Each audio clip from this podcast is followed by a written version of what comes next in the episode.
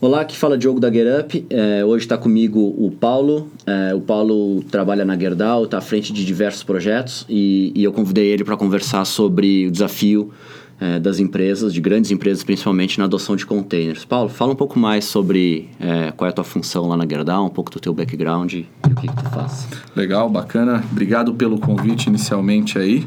Uh, bom, hoje eu estou à frente da, da, de toda a parte de arquitetura de cloud, platform as a service, infrastructure, infrastructure as a service na Gerdau, né? não SAP.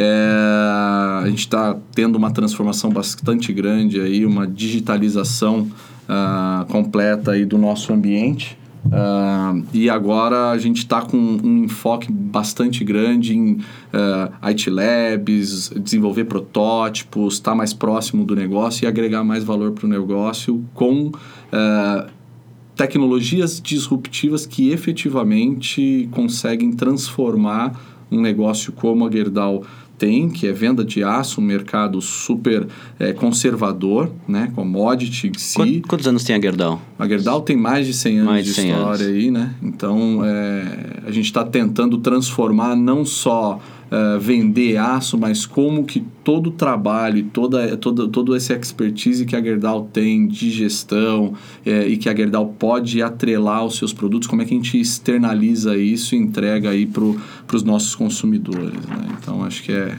essa é a abordagem que a gente vive no contexto atual dentro da, da Gerdau hoje. Desafio e tanto.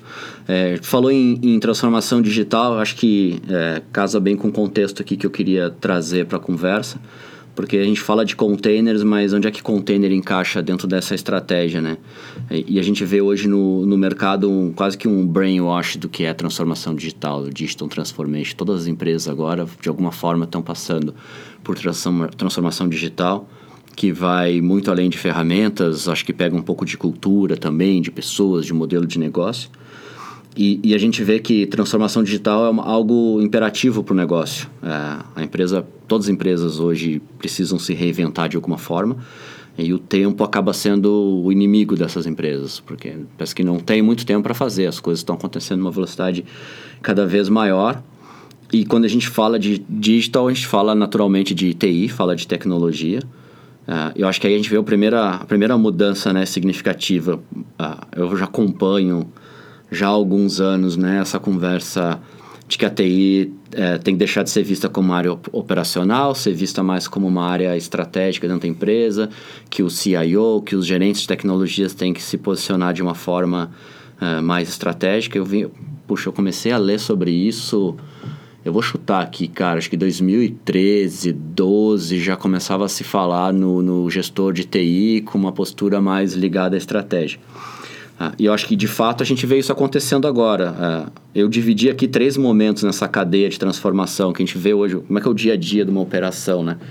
De um lado a gente tem a área de negócios demandando cada vez mais produtos, cada vez mais serviços e os clientes demandando produtos e serviços que passam, que estão em constante transformação. O produto tem que estar sempre inovando, sempre melhorando, ah, em melhoria contínua. Do outro lado, a gente tem os times de desenvolvimento que precisam, de certa forma, codificar isso, porque tudo acaba sendo software hoje, relacionamento com, com os nossos consumidores. E aí os times têm que testar, desenvolver mais rápido, publicar mais rápido, testar mais rápido, ah, cometer... É, é, perceber os erros e ajustar os erros de forma super rápida, tem um ciclo de desenvolvimento é, acelerado. E aí no final isso estoura lá na TI. Responsável pela infraestrutura, pela governança, por compliance, ah, e que precisa atender com compliance, com segurança, só que nessa velocidade absurda com que as pessoas, com que as, as, as empresas querem se mover, com que os times de desenvolvimento estão desenvolvendo. Eu acho que nessa busca de eficiência é onde o container acaba encaixando na conversa, ah, por todos os benefícios que ele traz de velocidade, proporcionar inovação, ah, dar mais eficiência operacional para os times, tem toda uma questão de redução de custo ah, de infraestrutura. A gente vê que containerização chega a reduzir aí em 40%, 60% às vezes a fatura de infraestrutura. Aqui na GetUp a gente tem cases Uh, tem um case, o case de Grendene com portal de Melissa que reduziu em 60% o consumo, a fatura de infraestrutura em nuvem, só containerizando a aplicação. Então acaba que não se trata mais uh, se nós iremos adotar ou não containers, mas quando. E aí não é só quando, né? É como. Porque quando a gente chega numa grande empresa, uh, porque startups a gente está vendo, startup já nasce usando tudo que tem de mais novo de ferramental e tecnologia, mas a grande empresa, e uma empresa como a Gerdau, acho que tem mais de 100 anos de, de vida, imagina o que tem de legado, imagina o que tem de estrutura antiga e incorporar uma, uma tecnologia nova não deve ser uma coisa simples de encaixar uh, dentro do dia a dia. Uh, e a Gerdau está com um processo de containerização, de inovação, de mudar a sua, a sua, sua stack tecnológica. E aí seria legal ouvir de ti que desafios uh, a gente vê, vê dentro da Gerdau hoje uh, para containerizar aplicações. Onde é que onde é que container encaixa na estratégia e onde é que ele não encaixa, onde é que estão os principais desafios que a gente tem que olhar. É, é, acho que tem até dois movimentos importantes que, que aconteceram é, referente à infraestrutura. Né? Então, a gente tinha infraestrutura convencional, aí a gente já teve um ganho muito grande na densidade quando veio as primeiras virtualizações, então VMware, Citrix investiram pesado em virtualização, e as empresas começaram a entender que isso realmente era um modelo de negócio lá 2010, 2011 começou um movimento bastante grande em como é que eu, que eu, que eu aumento a minha densidade computacional reduzindo espaço, data center é uma é, é, um dos maiores custos ainda é, de várias empresas mais é, é tradicionais. E, recurso, né? e um recurso limitado, né? Com certeza. Nessa época eu lembro, uh, a gente, eu tinha outra empresa a gente locava a área de data center e eu lembro que a gente tinha dificuldade de expandir dentro do, do data center que nós Você pegava um vault, se você tivesse que abrir outro vault, ah, era outro painel, era outro... É, então assim, você tinha toda a infraestrutura para passar e aí você tinha um custo inicial de física. CAPEX grande, é. né? E internamente você tinha ainda as restrições de área física, não tenho dúvida disso, né? Então, você imagina, é, quando, quando a gente fala só, somente de virtualização, você já tirou até custo de arquiteto de para fazer o layout mesmo, Sim. né? Porque você tinha todas essas questões, né? Então, eu, eu me lembro, a gente, eh, eu, eu vim de, um, de, uma outra empresa muito conservadora, do Grupo Camargo Corrêa, aonde a gente, eu só eu fiz mudança de quatro ou cinco data centers diferentes, né?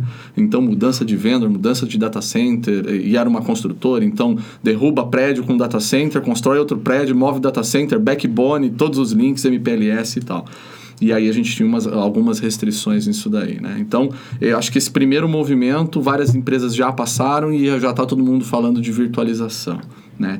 E aí a gente tem as empresas que foram pioneiras e que agora estão usando cloud é, mais é, é, exaustivamente, né? E aí só que muito no modelo infraestrutura como serviço. Esse é o movimento que a Gerdau fez há mais ou menos dois anos atrás, onde ela levou muita coisa que ela tinha ainda em data center on-premise com alguns uh, uh, uh, parceiros que já ofereciam virtualização para ela e ela começou a fazer um movimento para levar para a nuvem aí a parte de infraestrutura. Né? Uh, e aí, infraestrutura, por exemplo, no nosso contexto é uma realidade e a gente tem a estratégia de cloud first. Então, tudo que nasce novo nasce na nuvem, Legal. tudo que não está na nuvem, como é que a gente leva para a nuvem? Acho que esse é um contexto principal.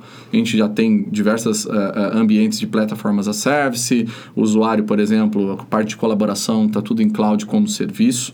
Né? Uh, então, acho que esse contexto também a Gerdau já superou há cerca de dois anos. Né? Então, tem empresas que hoje olham para a Gerdau e falam: não, mas a Gerdau ainda é uma empresa bem tradicional se olhando o mercado de TI. Na verdade, essas pessoas não conhecem mais a TI da Gerdau. Então, já, já ocorreu uma transformação bastante grande.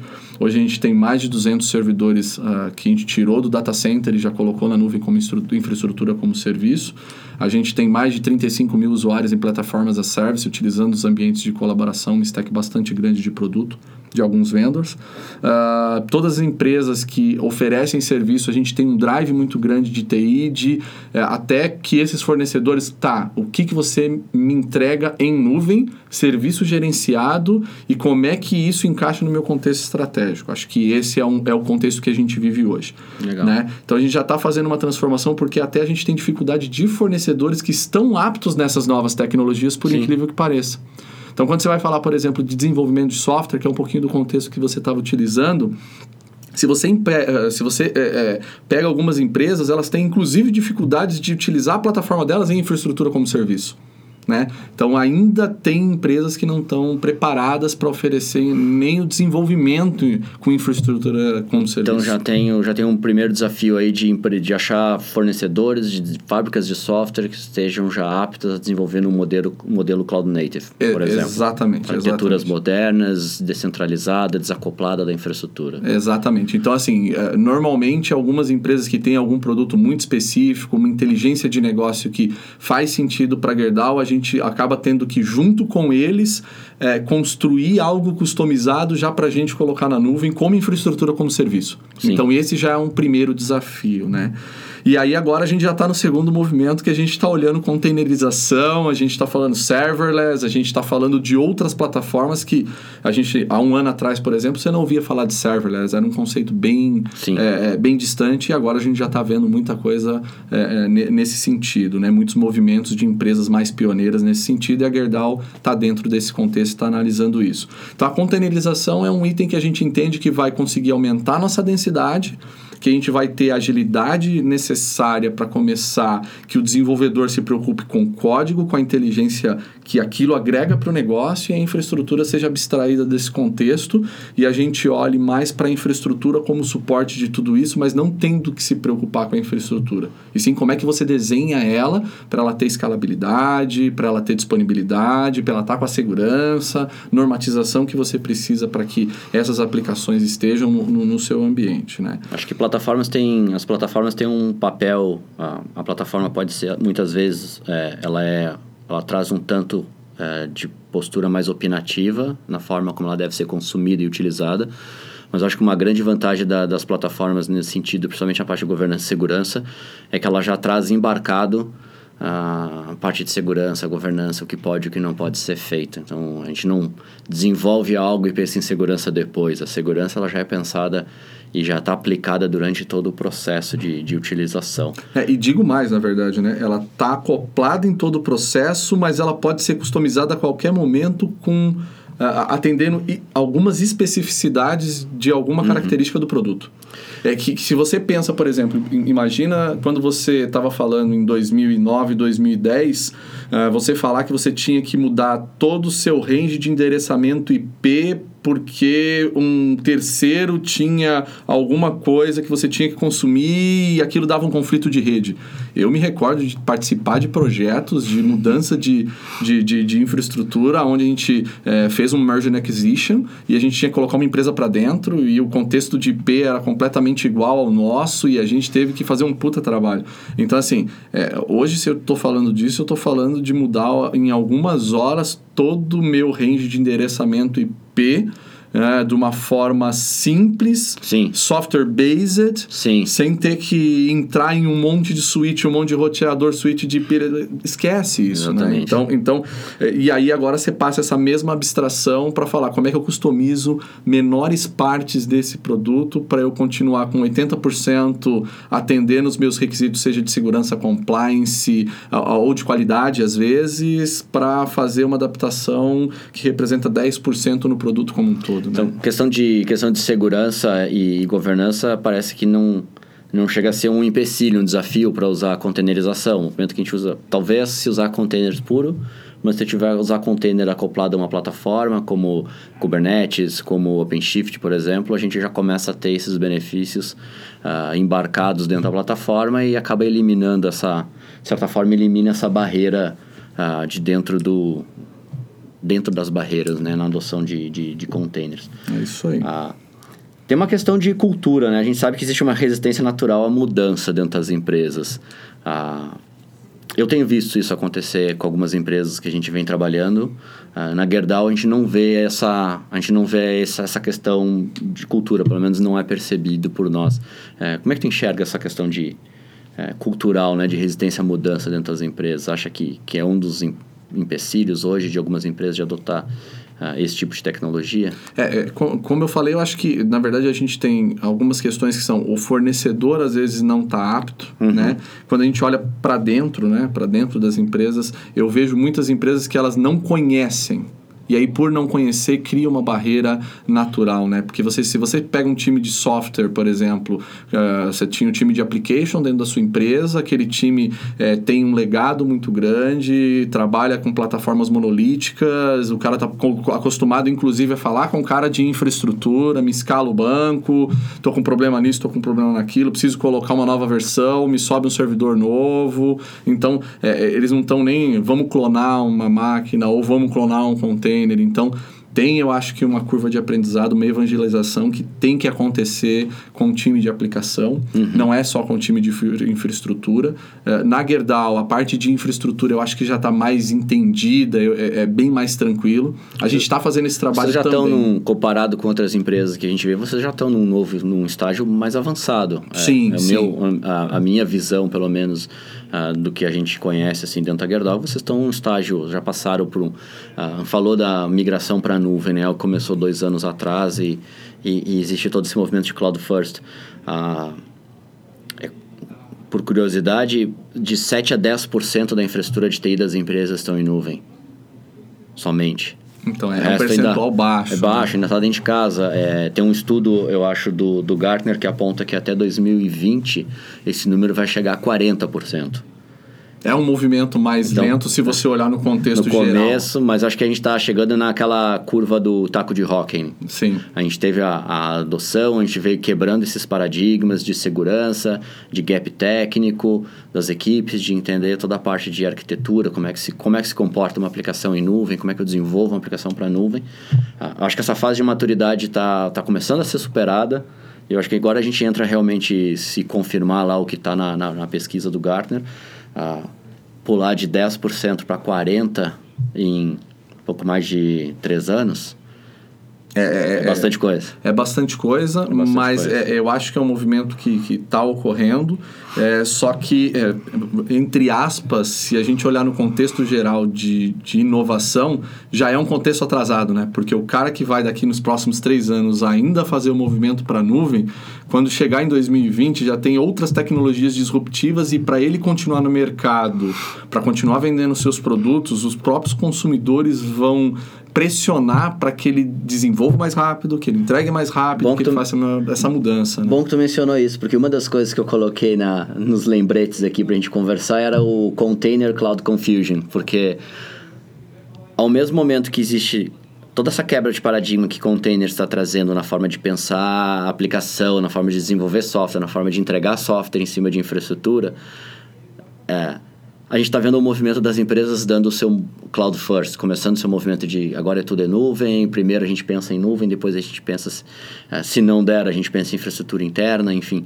Uh, e essas coisas estão acontecendo no mesmo momento. Tu vê que isso pode atrapalhar um pouco o entendimento uh, de onde é que container encaixa na estratégia? É, eu vou para a nuvem, mas eu tenho que com, agora eu tenho que ir com container, eu vou com infraestrutura e vou com container depois. É, eu acho que tem uma confusão por desconhecimento, eu não tenho dúvida disso. Por isso que eu acho que um dos pontos maiores quando a gente fala de container é como é que a gente começa dentro das, das, das empresas e, e, e, e das implementações falar de container com a equipe de aplicação que ainda às vezes pensa monolítico, uhum. é, não pensa descentralizado. É, e, e, e, ao mesmo tempo com a, a uma infraestrutura que também está em movimento. Né? Na Gerdau, ainda bem que a gente já teve esse movimento já anterior, é, já, já foi um passo é, é, é, importante e já aconteceu há dois anos atrás. Né? Então, começou o movimento em 2014, 2015 a gente já tinha mais de 187 servidores em nuvem. Né? Então, se a gente olhar agora, o contexto é completamente diferente. E aí agora é a transformação das aplicações, porque você tem um ambiente todo que você está trazendo. Eu também Sim. não posso falar que uma empresa de mais de 100 anos, eu vou pegar tudo que ela tem de aplicação e vou ser cloud first, vou ser cloud native e vou, eu não vou desenvolver tudo de novo, né? Então tem um contexto bastante grande. Como é que eu evangelizo para entender o que, que é container, o que, que é infraestrutura como serviço para um time de aplicação que ainda está olhando às vezes muito virtualização, né? Então a gente tem três layers para baixo ainda para evangelizar o cara às vezes. Né? Uh, e aí eu acho que tem também uma naturalidade de tudo que é novo causa num primeiro contato, e aí é um pouco do ser humano, né? Eu acho que tem um, um, um know-how também aí de psicólogo para trabalhar. trabalhar. tudo isso, né? Que é, imagina o cara que aprendeu uh, e, e, faz a, a coisa do mesmo jeito há 10 anos e fala, cara, esquece basicamente 70% do que você aprendeu e vamos falar de coisas muito mais novas, né? Então, é, é, é essa evangelização Sim. a gente precisa a gente precisa contar com empresas que entendem esse mundo antigo, entendem a transformação e entendem como abordar isso para que isso se torne algo é, e permeie todos esses componentes, né? O cara de aplicação, é o cara de infraestrutura que ainda pensa mais convencional ou não, né? Então eu acho que tem uma curva de aprendizado e uma empresa tem muito para ajudar é, se ela trabalhar nesse sentido de evangelizar. Né? A gente tem um tem um, um evento que uma apresentação que a gente faz que é o uh, o DevOps da, terapia em grupo à prática. É muito com, bacana. Aqui. Com containers e Kubernetes. É, é, o nome da, é o nome da apresentação e fala justamente isso. A questão, primeiro, derrubar os desafios culturais de adotar uma forma nova de fazer. É, porque é, é natural que, às vezes, seja mais, é, seja mais rápido fazer do formato que a gente está acostumado, que a gente sempre fez. Na verdade, não é que é mais rápido, é que a gente acha que é mais rápido, é, porque a gente está na nossa tá, zona de conforto, tem, né? Tem menos coisa para pensar. Exato. E... Vai mais no automático, né? Então, às vezes, perde-se ou precisa-se investir um tempo é, aprendendo coisas novas, só que em contrapartida, quando a gente aprende, a velocidade com que a gente passa a se mover vai superar aquele cara que não parou para aprender uma coisa nova, seguiu, seguiu naquele ritmo constante dele então, parece que quem está inovando está parado, porque tá, realmente está parado. Ele está estudando, está planejando, está tá se inteirando das coisas novas e o outro está produzindo. Mas chega um momento que o cara que... Ele vai ganhar muito mais agilidade. Muito mais momento, muito mais agilidade e acaba ultrapassando. Então, essa questão cultural é, é importante. E ela acontece também, por exemplo, a gente está falando de containerização, né? Mas ela acontece também se a gente olhar para APIs, né? Se uhum. você falar dois anos atrás, o cara fala, ah, não, vou consumir um web service. É, é, o máximo que você ou, ouvir o cara falar, né? A minha aplicação vai consumir um web service. Hoje a gente tem plataformas que, na verdade, ela trabalha toda em cima de APIs. Uhum. E tem gente que monetiza APIs. Sim. Então, assim, eu comecei a parar de falar para o cara construir o software para mim e estou olhando para quais APIs eu tenho que incluir no meu software para eu ter esses resultados, né? Então, a gente já quebrou mais um contexto. E aí, quando, e, e quando você olha para isso, é a mesma coisa de container, né? Como é que eu começo a quebrar as caixinhas de uma aplicação monolítica para ser caixinhas menores e quando eu parar, eu não parar o contexto de negócio inteiro que, tá, que aquela aplicação está suportando, mas parar só uma pequena parte dele e isso associado a Sim. APIs também, Sim. de consumo de APIs, etc. Né? Vocês então, estão com uma iniciativa forte de, de APIs lá, de, de utilização de APIs, Sim. principalmente para extrair informações do legado e, e, e poder construir coisas novas é, a, a gente está a gente tá na, na, nossa estratégia de, de APIs, a gente é, é, contratou uma plataforma também, é, cloud, é, de APIs. Então a gente está trabalhando em todo o contexto do que é o que, que precisa integração, como é que eu exponho. Então, inclusive, a gente está usando o contexto de três camadas, né? Então eu vou ter a camada de algum ERP, no nosso caso é o SAP. Né? Uh, a gente tem contextos Fabris e como é que a gente expõe isso para um segundo nível, para eu abstrair todas as regras de negócio. Então eu estou expondo puramente APIs num primeiro nível, uhum. onde eu possa consumir ela sem regra de negócio. Né? É, no segundo nível, para eu consumir, a gente também vai trabalhar com APIs. Então, que, qual que é a ideia? É que a regra de negócio ela esteja dentro da API, porque quando mudar uma regra de negócio ou um contexto de negócio, eu simplesmente adapto aquela API para isso. Né? Então, perceba que agora o container entra numa quarta camada, uhum. onde eu estou falando muito mais da aplicação, aonde eu estou falando que a regra de negócio eu abstraí dessa primeira camada, Sim. então eu tenho mobilidade nessa primeira camada para fazer um desenvolvimento para mudar um front-end. Então, assim, é, porque se você olhar para a aplicação monolítica, toda vez era um novo investimento ou para redesenhar tudo ou para comprar uma nova plataforma e eu tinha que migrar tudo isso e você não consegue quebrar em caixinhas. Então, isso vem muito do modelo em cascata de projeto, né? Você tinha toda uma, uma estrutura para olhar. E se você olha para esse novo mundo onde eu estou expondo meu back-end em APIs, que eu tenho container na ponta, olhando para essas aplicações informações, abstraindo regras de negócio e colocando num nível abaixo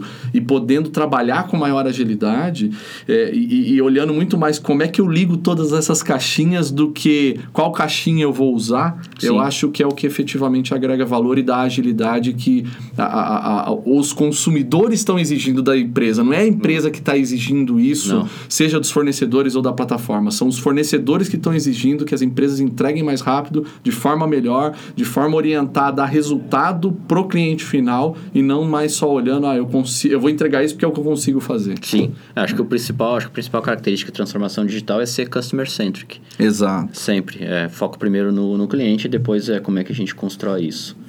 É isso aí. Então a gente falou de questões de cultura, questão de habilidade das equipes, um pouco de confusão no mercado, a questão dos legados de como adaptar isso. Uh, e o que vem pela frente? E depois? É, aí que vem a, a, a, a, outra mudança, né? Que é exatamente como é que você liga tudo isso à estratégia de negócio é, e como é que você consegue ajudar que a estratégia de negócio consuma melhor esses serviços para digitalizar o seu expertise e vender para o seu cliente, né? Então, é, tem, tem, tem que... É, ao mesmo tempo que você está tendo, assim como a Gerdau também, a gente está tendo uma transformação muito grande interna, né? Então, você tem mudança de contexto interno, mudança de estratégia constante, é, entregas sendo necessárias com mais agilidade para acompanhar, seja a sazonalidade de mercado, seja a mudança do mercado. Né? Com então, menor custo de produção. Exatamente. Então, assim, é, se a gente olhar, inclusive, para a Gerdau como mercado de aço, né? commodity, a China, o preço do aço com uma queda muito exponencial. Sim. Né? Exponencial não, né? Na verdade, um decréscimo muito, muito, muito acentuado acentuado Sim. Né, é, no preço do, do, do commodity. É, por outro lado, a gente tendo uma pressão muito grande em redução de custo, é, menos pessoas para entregar, às vezes, até maior volume, só que tendo que entregar com custo operacional um terço do que você via há dois anos atrás. Né? E, e, e se você não usar tecnologias que permitam esse tipo de coisa. Ter esse e, tipo de eficiência na operação. Você não consegue. Não e sobrevive. Aí, é, é, é essa mudança de mindset que as empresas que ainda não estão pensando nisso têm que ter. Que é assim, é, é, eu, se eu estou falando de plataforma como serviço, eu tenho empresas que têm expertise para operar essa plataforma. Eu não tenho que ser bom em operar essa plataforma, eu tenho que ser bom em ligar essas plataformas todas e todos esses componentes. Como é que elas adicionam valor dentro do teu negócio? Exatamente. É, é, é, é olhando, agregar valor ao seu serviço e não olhar a infraestrutura como projetos convencionais que e, visam entregar alguma coisa. E tentar descobrir por si lá como é que faz, hum. mas sim como é que isso encaixa Exato. na estratégia. Até porque é, é, é, se a gente delega para quem opera essas plataformas ou vende essas plataformas, a gente delega uma série de funções técnicas estritamente é, é, hands-on mesmo, assim, sabe? Que não agregam valor para o negócio e eu não preciso fazer. Não é o core business. Não é o core business da empresa. É, é, não é uma empresa de TI, né? Então, no caso da Gerdau, por exemplo, a gente quer vender aço de uma melhor forma, como é que eu atendo mais rápido o meu cliente, como é que eu dou informações é, dos produtos para ele de uma forma mais rápida, como é que eu uso toda essa plataforma para dar inteligência logística para o meu processo, para redução de custo, é, verificar gaps operacionais que eu tenho na fabricação do aço é, e machine learning atrelado a isso. E, e, então, eu acho que isso é que transforma a, a empresa em deixar de falar de é, infraestrutura, deixar de falar de poder computacional para falar de aplicativos digitais que agregam valor para o negócio. E aí é que o container eu acho que encaixa bem nessa nossa estratégia. Tá bom. Acho que temos um, um ótimo fechamento. É isso aí. Valeu, Paulo. E parabéns Obrigado pelo aí. trabalho lá. Um abraço. Legal, valeu.